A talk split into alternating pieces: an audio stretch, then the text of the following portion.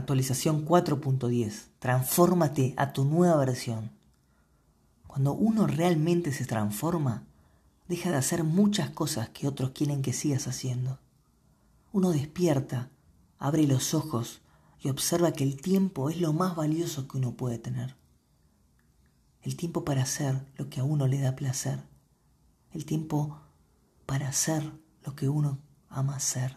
El tiempo simplemente para disfrutar de la vida. Alguien alguna vez me dijo que rico no es el que tiene mucho dinero, sino el que tiene más tiempo para hacer lo que le gusta hacer. Y lo que pasa es que cuando realmente te transformas, comienzas a actuar diferente, a pensar diferente, a hablar diferente. E incluso a que muchas cuestiones de la vida que otros ven como importantes te sean totalmente irrelevantes. En algún punto puedes parecer indiferente o que todo te resbala. Y a muchos eso no les gusta. Entonces te pueden llegar a decir, tú estás cambiado, o no eres tú, o ¿qué te pasó? Es que tu cambio no solo te cambia a ti, sino que cambia toda la interrelación de los otros contigo y en algún punto amenaza las estructuras de estabilidad de los otros que te rodean.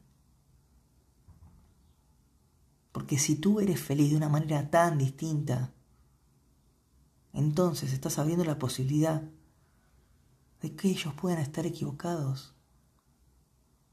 A ti, estás en este camino de transformación, te resuenan estas palabras.